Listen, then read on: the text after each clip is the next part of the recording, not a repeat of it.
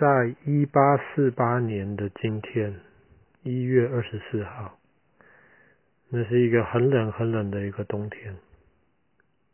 有一个工人，他是在森林里面负责砍树，然后把砍下来的树去拿去制造成其他木头做的一些东西。他就在山里面的一条小溪旁边散步。忽然，他发现阳光洒在小溪的水面上，好像水底有一些亮晶晶的东西。他就好奇去看，走到小溪边，看不清楚，手就伸进很冰很冰的小溪的水里面，把那个东西捞起来一看，黄黄的、亮亮的，而且不轻。他觉得这个是金子。但是他不确定，他就把这个拿回去，给他那个那个木头工厂的那个老板一起研究一下。老板看了也觉得像金子，他们还是不确定。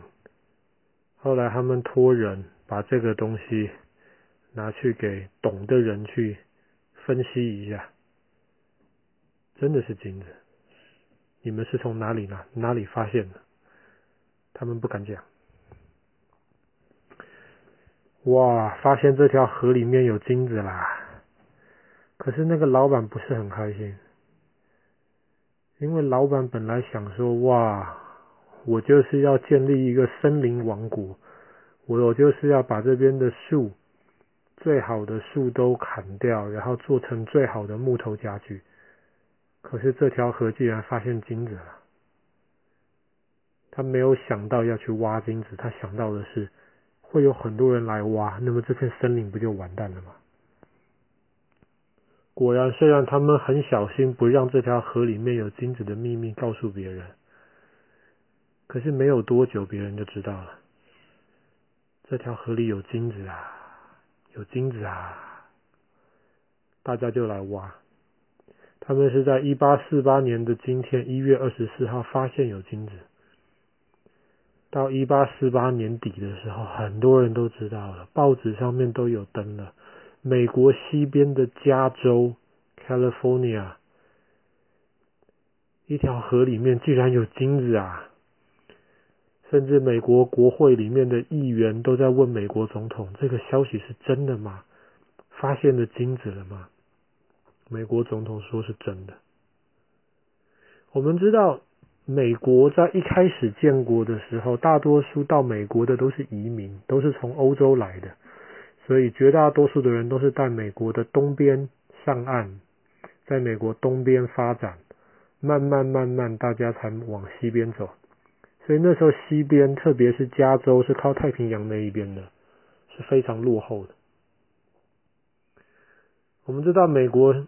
加州有一个现在很重要的一个城市，叫做 San Francisco，旧金山。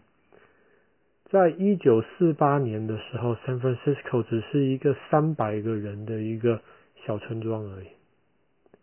结果一九四八年发现金子，一九四九年开始有大量的人涌入旧金山，到一九五零年的时候，旧金山的人口已经超过两万五了。很短的时间之内，他们就决定把加州变成美国的一州。因为大家都跑去挖金子，一开始很多人就挤在那条小河里面，他们不管天气多冷，脚就蹲在泡在河水里面，蹲在那边，然后试图从河水里面能够发现一块一块从上面源头冲下来的金子。后来他们就开始拿着一种小筛子，就放到河水里面去筛筛筛。那小筛子里面有很小的网，水就流出来，有一些眼睛不容易看到的金沙，就这样子被发现了。哇！听到很多人发现金子，就越来越多人涌入了旧金山外面的那一块地方。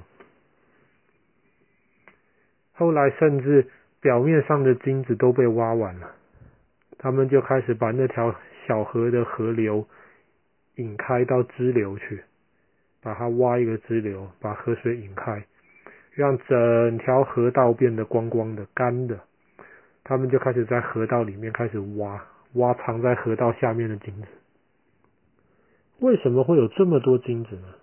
我们知道加州这个地方常常有地震嘛，所以很多人就想说，有可能是很久以前在地底下面很深的地方，其实就有金子。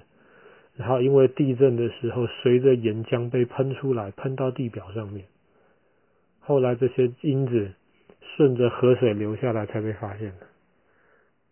很多人去挖金子，当然后来因为表面上的金子越来越难挖，就开始有一些大公司进去，然后用一些比较机械的方法，用人的力量没有办法挖的。刚刚说到他们把河道的水弄掉了，开始挖河道的表面。后来有一些大公司就拿那种能够把水加上很大的压力的机器。用那些水来冲那个河道的表面，把河道表面的石头直接冲掉，然后把下面的金子能够铺露出来。不只是有人挖金子赚到钱啊，刚刚说旧金山这个城市从三百多人一下子变到好几万人，需要很多的食物啊，需要很多的衣服啊，需要盖房子的很多材料，所以旧金山本来是一个小渔港。可是到一九五零年之后，那个港口就变得很大，港口上面塞满了船，港口外面的船都还等着要进来这个港口卸货，很多人就开始要载东西到旧金山来卖，就赚了很多钱。为什么这个地方中文叫做旧金山呢？因为在那个时候，中国是清朝快要结束的时候，很多中国人很穷，特别在南方的地方。后来美国人决定要从东边盖铁路，盖到西边去，盖到旧金山。然后他们就来中国找一些工人，就告诉他们说：“哇，美国那个地方有很多金子啊，像山一样的金子，那里到处地上都是金子啊。”当然这些不是真的。可是那个时候的很多中国人很穷啊，想说不管是不是真的，至少比待在家里饿死好。他们就这样子。搭着船好几个月的时间到了旧金山去，他们本来以为是去那边挖金子，当然不是，他们去那边帮忙盖美国的东西的那个大铁路，